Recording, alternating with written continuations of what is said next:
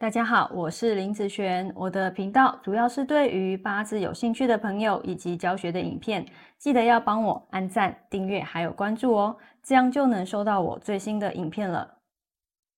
好，接下来分享今天的题目。今天分享硬化煞还有食神制煞哈，在这两个应该大家都很常听到的名词哦。那其实你看呢，硬。他讲的是什么？他要去化解这个煞气。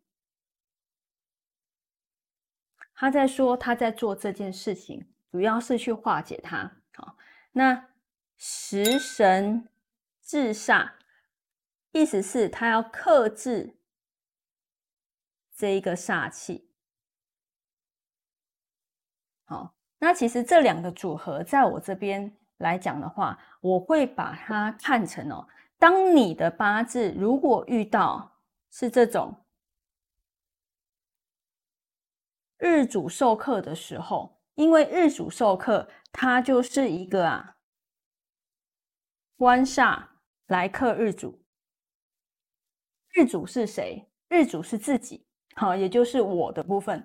那别人来克我，你会觉得高兴吗？你会觉得好吗？好，一定会是不好的部分。所以，当他来克我的时候，我到底要怎么样去解决这样子的问题？好，那让我自己变好，因为最重要的是我嘛，对不对？这个是我。好，我们来看上面这两个组合都可以解决啊克我的一个方式。第一个印要化解煞气，意思是说，如果啊。我这边多了一个应运的时候，好，它就会怎样？官印相生，它就不会来克我了。好，那它用这个方式也可以叫做化解啊。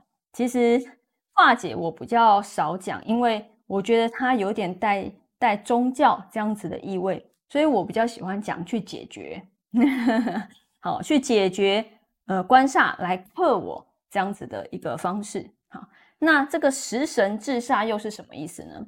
在八字里面来克我们，对不对？那我是不是要把它干掉？那我就会变好了。好，那什么会客观？好，食神会客观嘛？其实对我来讲，不是只有食神啊，食神和伤官都有可能会去客观。好，所以只要当把它克掉了之后，我就会变好。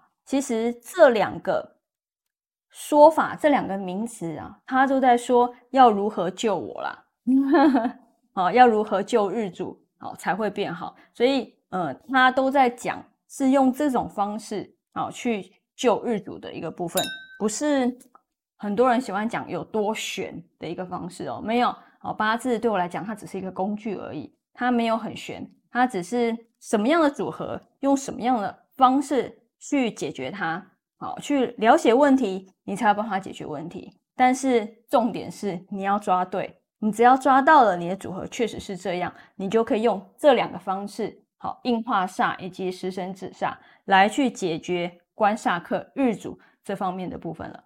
好，那我们以上这个影片就分享到这边，我们下次见喽，拜拜。